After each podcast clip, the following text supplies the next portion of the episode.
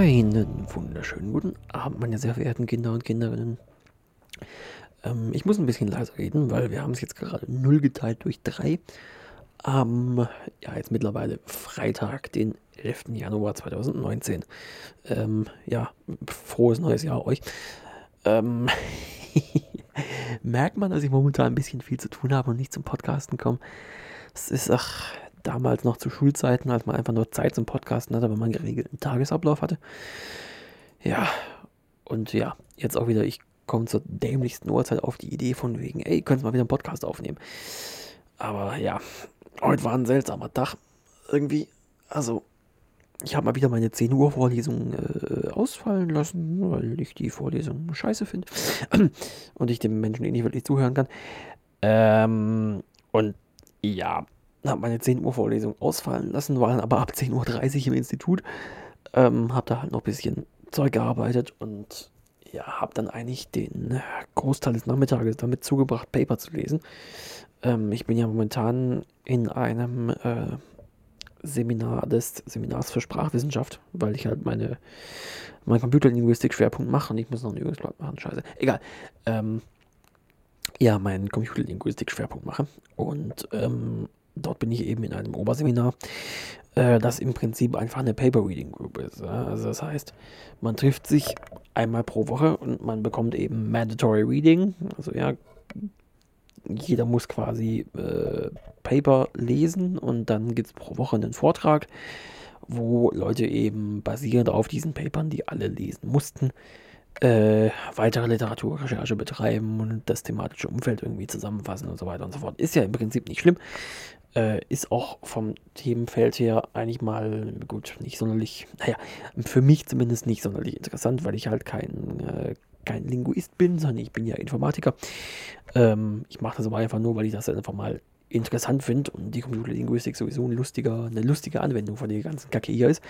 Ähm, und die Seminarthemen sind, ja, geht so, ne? Das Problem ist halt nur, ähm, ja, das, was man irgendwie pro Woche lesen muss, sind halt mindestens irgendwie so 60 Seiten oder so irgendwas. Und dann, da sitzt da halt dann auch schon mal eine Weile dran. Ja, und lesen in diesem Sinne, also im Lesen im, das klingt jetzt pseudo-elitär, ja, lesen im akademischen Sinne, ja, ist ja nicht einfach nur lesen, sondern das ist Lesen mit Textmarker und Stift in der Hand und sich Anmerkungen machen und kritisch hinterfragen und keine Ahnung was. Und das frisst eben einfach Zeit wie die Sau. Also ich habe heute auch wieder irgendwie den ganzen Tag gefühlt nur dieses eine scheiß Paper gelesen, weil ich das morgen gönnen muss und eventuell Fragen dazu gestellt werden. ja, ähm, und das ist halt einfach, äh, ja, macht nicht wirklich viel Spaß und gefühlt verbraucht das auch einen Großteil meiner Zeit momentan, also auch rein vom, rein vom Studium her. Ähm, und da sind nur sechs LP. Äh, irgendwie ich glaube, ich habe selten für 6 LP so viel Aufwand betrieben. Äh, und für ein anderes Computerlinguistik-Ding muss ich jetzt noch, äh, ups, sorry, muss mal kurz umgreifen. Ja, ähm, ja für ein anderes Computerlinguistik-Ding muss ich jetzt auch noch ein Übungsblatt machen, äh, weil ich festgestellt habe, dass die Übungsblätter nochmal extra Punkte geben. das Problem ist eben nur, dass bei der Veranstaltung eben die Übungsblätter und die Vorlesung nur ja, begrenzt was miteinander zu tun haben, wobei das ist ein Tatbestand, dem die Informatik, dessen die Informatik, ist in der Informatik auch so. Ähm, da, nur in der Veranstaltung ist es halt mal komplett, die Übungsfelder sind auf einem etwas sehr viel höheren Niveau als die Vorlesung. Ja, also geht eben um ja, Formalisierung von Grammatik und da machst du eben so Zeug wie kontextfreie Sprachen und sonst irgendwas, was eben auch in der theoretischen Informatik in fast genau gleich gibt. Ähm, nur wird das halt in der Vorlesung minimalst angerissen und im Tutorium haust du dir halt irgendwelche Ausdrücke um die Ohren, wo dann, ja, also ich muss mich da nochmal einlesen.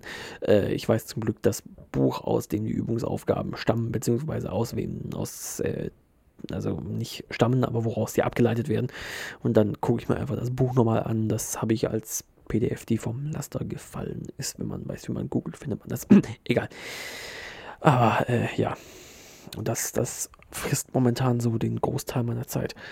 Ähm, ich habe es auch irgendwie gemerkt, vor den, vor den Weihnachtsferien war es einfach so, ich war einfach komplett durch mit der Welt irgendwann.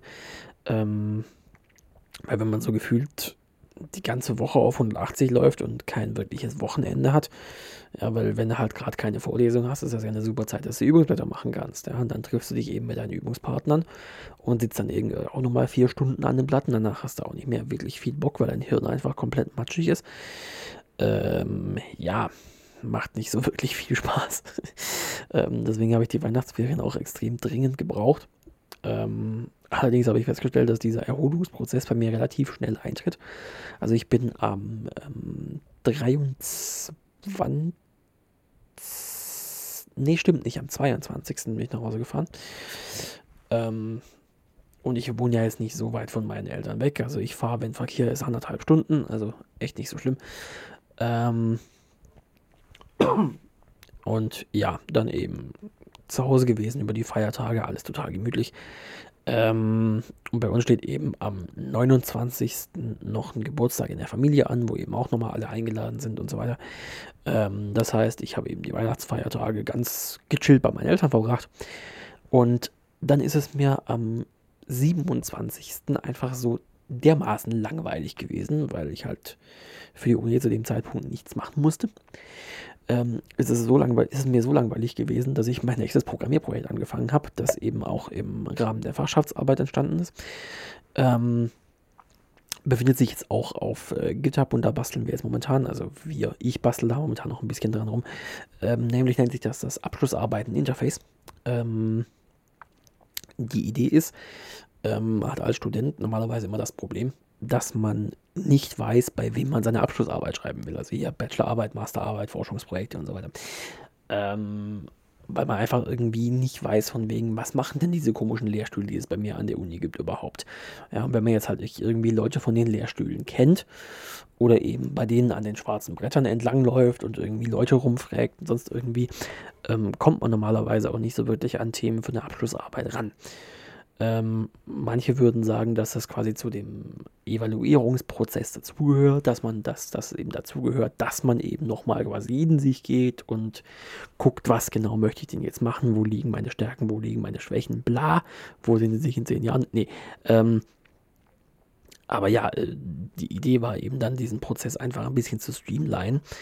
Ähm, und dann habe ich ähm, zusammen mit einem anderen Fachschaftskollegen ein System in äh, Django gebastelt.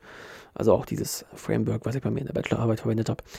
Ähm, wo eben, ja, Leute, also Mitarbeiter des Lehrstuhls, eines Lehrstuhls, beziehungsweise Mitarbeiter des Instituts, eben im Namen ihres Lehrstuhls Abschlussarbeiten ausschreiben können. Das heißt, es gibt also ein Admin-Interface, wo sie eben eintragen können, Titel der Arbeit, Beschreibung, Schlagwörter, äh, frühester Zeitraum, Voraussetzungen und sonst irgendwie und können dann quasi eine PDF mit, einer, mit weiteren Informationen hochladen und ähm, können dann eben auch eine Mailadresse da oder müssen eine Mailadresse da lassen, wo man sich dann quasi äh, mit der entsprechenden äh, Kontaktperson in Verbindung setzen kann.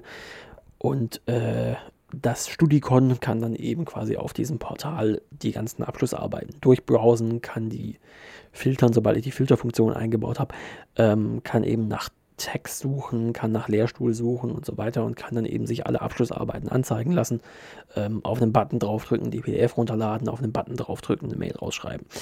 Ähm, das ist jetzt so die, die Grundfunktionalität, die jetzt momentan schon drin ist.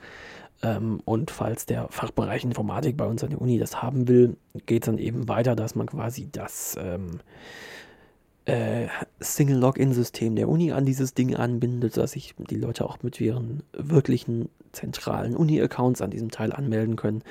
Aber das wird dann relativ viel bürokratischer Aufwand ähm, ja, den ich erstmal nicht machen will, sofern dieses Ding nicht in trockene Tüchern ist, dass dieses System tatsächlich verwendet werden wird. Ja, und das kommt dann eben nochmal darauf an, kriegt man dieses System bei uns auf der uralten Fachschaftsinfrastruktur deployed. Äh, und dann muss man da eben irgendwie einen LXC-Container draus machen oder einen Docker-Container oder irgendeinen Container jedenfalls. Und ich habe von dieser ganzen, ganzen Container-Technik nicht so die Ahnung, muss ich sagen, weil ich ja bis jetzt noch nichts damit gemacht habe.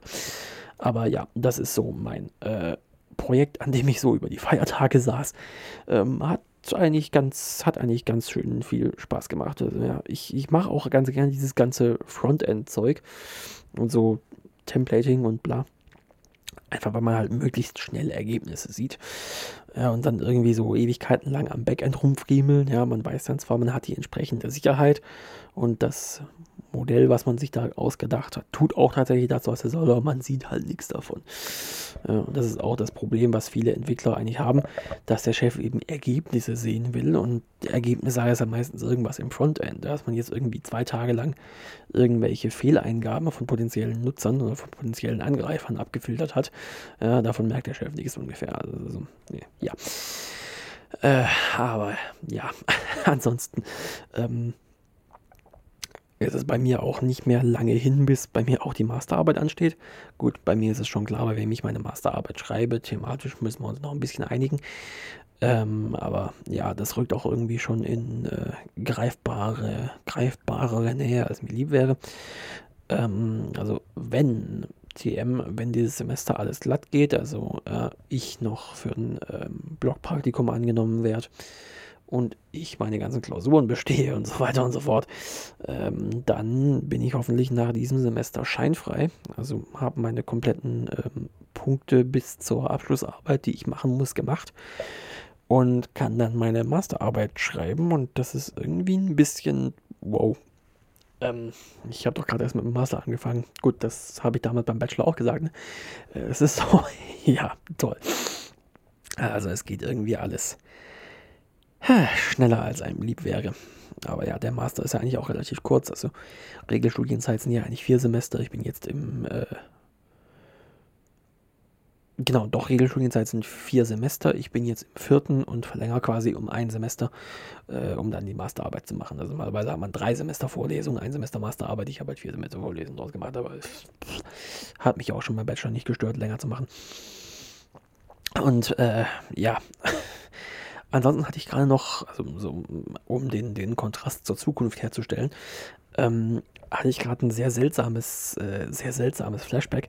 Äh, und zwar hat mich der, ich glaube, man darf seinen offiziellen Namen mittlerweile sagen, hat mich der Stefan Proksch angeschrieben.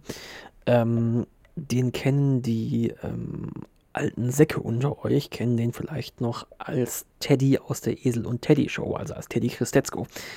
Ähm, der hat mich auf äh, Facebook angeschrieben, weil ich ihn, weil ich ihn halt noch von damals in meinen Facebook-Kontakten drin habe ähm, und hat mich nach einer ähm, alten Podcast Nation Folge gefragt.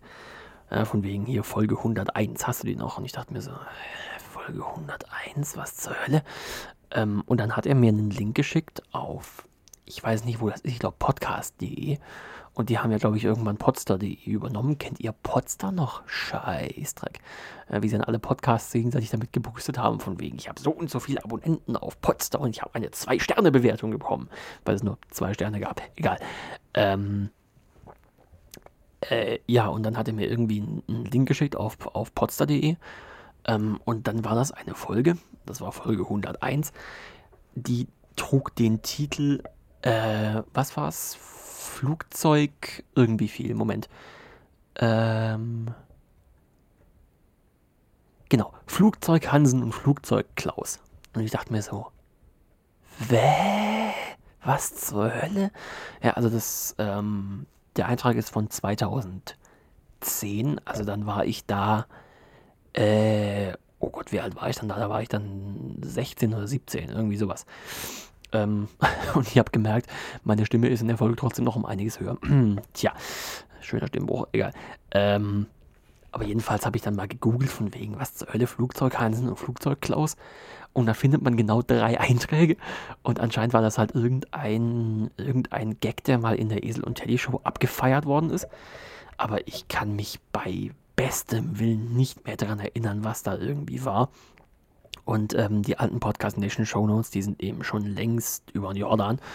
Äh, also ich habe ich es ja noch hinbekommen, alle Folgen quasi wegzusichern, ähm, bevor wir dann eben den alten Server abgeschaltet haben und ich dann eben ähm, auf meinem äh, neuen Webspace, quasi das neue Podcast Nation, das ihr jetzt gerade hört, hochgezogen habe. Ähm, Im Übrigen, ich weiß nicht, ob ich das jemals irgendwie richtig erwähnt habe, aber ich glaube schon, also ich hoffe zumindest, ähm, sämtliche alten Podcast Nation Folgen, die sind noch im Netz verfügbar, aber sie sind eben nicht äh, durch äh, Suchmaschinen auffindbar. Ähm, und zwar, wenn ihr auf podcastnation.de geht und oben rechts auf Archiv draufklickt, äh, dann bekommt ihr einen, ja, einen iFrames und einen Google Drive, weil das war das Einfachste. Ähm, und ich mir da keine Sorgen, Traffic oder sonst irgendwas machen muss. Ähm, dort findet ihr erstmal ein ZIP-Archiv, in dem quasi alle Folgen bis zur Folge 202 drin sind. Und ab der 202 habe ich ja das äh, jetzige Podcast Nation gemacht. Ähm, oder ihr könnt auch einzelne Folgen runterladen, wenn ihr irgendwie noch wisst, das war diese eine Folge und ihr wisst die Folgennummer noch, aber nicht mehr den Titel. Blöderweise ist nämlich auch der Titel nicht in den Folgen drin, sondern die Dateien heißen einfach nur Podcast-Versions-Episodennummer äh, .mp3. Aber die äh, entsprechenden äh, ID3-Tags, die müssten eigentlich noch in den entsprechenden Dateien drin sein. Also ich habe die eigentlich äh, immer relativ konsequent durchgetaggt. Also müsste eigentlich alles drin sein. Ähm, aber ja, und dann, dann habe ich mir irgendwie so Gedanken gemacht von wegen, boah, scheiße, wie oft habe ich mit diesem, äh, wie lange habe ich mit diesen Menschen nicht mehr kommuniziert? Ähm, und dann habe ich mal versucht, so durchzu, durchzudenken, was man denn damals so an Podcasts gehört hat. Und dann, dann ist mir irgendwie aufgefallen, dass ich damals so ein, ein, ein ja, relativ kleiner, unsignifikanter Teil, aber man, man kannte mich ja trotzdem irgendwie. Ja, ein Teil dieser ominösen deutschen Podcaster-Szene war, also dieser, dieser Personal-Podcaster. Und dann habe ich mich mal versucht daran zu erinnern, was man denn damals so alles gehört hat. Und dann habe ich mich gerade eben mal durch äh, podcast.de durchgeklickt. Ähm, und ich möchte euch jetzt einfach mal ein paar Namen von Podcasts nennen, die ich damals gehört habe. Und jetzt möchte ich mal gucken, wie, wie viele Flashbacks das bei euch erzeugt. Und zwar also nämlich einmal die Esel und Teddy Show. Potschnack. Ganz am Boden. Fahrenheit 404. Funkturm. Kastenfisch. Jonis Podcast. Janusz K. schlägt sich durch. Hightower 0815. Ja, und es geht einfach jedes Mal so weiter und ich denke mir, boah, scheiße, richtig, das gab es ja damals auch noch. Und oh, ey, echt, also schlimm. Und dann erinnere ich mich sofort wieder an Zeiten, wo ich äh, vor meinem Windows, na, ne, XP war es nicht, ja, wo ich vor meinem Windows 7 Rechner saß und mit Audacity meine ersten Podcast-Folgen zusammengeschnitten habe und dann irgendwann später Adobe Premiere benutzt, ja, und feierlich meinen ersten Recorder gekauft und so und boah, scheiße. Ja, und ich habe immer noch, gut, jetzt gerade nehme ich nicht mit ihm auf, ähm, aber ich habe ja auch immer noch den alten Zoom H2 vom Ollen Sven, vom Bastarden. Ja, der mir damals, glaube ich, irgendwie für 30 Euro verkauft hat, als er, äh, als er irgendwie bei uns zu Hause beim, zum, zum äh, Kaffee und Kuchen war. Ich weiß gar nicht warum, ich glaube, er war damals auf Durchreise. Ähm, ja, und ich habe auch immer noch den, ja, ich habe immer noch den H2 vom Sven. Ähm, und mein Bruder hat ja immer noch den PCM 620 vom Podpilot. Podpilot, Podpilot, Podpilot, Podpilot, Podpilot. Ah, richtig, noch ein Podcast. Podcaster sein ist doof. Den gab es auch noch. Ja, und den Podsafe Metal Pilot sowieso. Ja, und dann erinnere ich mich sofort wieder daran, wie man dann früher auf livevideo.com rumhing und irgendwie Bier getrunken hat. Und, boah, ey, scheiße, ich werde alt. Egal. Ja, und jetzt ist das alles irgendwie so mehr oder weniger im Sand verlaufen und die Podcast-Szene, TM, äh, wird irgendwie dominiert von ja, Formaten, den öffentlich, Formaten der öffentlich-rechtlichen, wo man sich früher noch drüber lustig gemacht von wegen, ey, nach sechs Jahren haben die öffentlich-rechtlichen Podcasts entdeckt. Das ist so, ja. Oh, um Himmels Willen. Ja. Was gibt's denn noch? Was haben Leute, die von, von Fahrenheit 404 eigentlich noch was gehört? Funkturm ganz am Boden, alternativlos. Da fehlt Projekt 6. Kennt ihr Projekt 6 noch? Das ist mir auch noch eingefallen. Der Köberle, der Konservenfabrikant Köberle. Gott, ich werde alt. Ähm, ja, gut. Bevor ich noch mehr in Nostalgie versinke, ähm, machen wir jetzt hier mal aus und ich lade euch noch hoch. Und äh, mittlerweile haben wir es 0.22 Uhr, das heißt, ich sollte auch demnächst eigentlich mal ins Bett gehen. Ich habe morgen um 10 Vorlesungen, verdammte Hacke. Äh, ja, in diesem Sinne, ich, ich wünsche eine gute Nacht.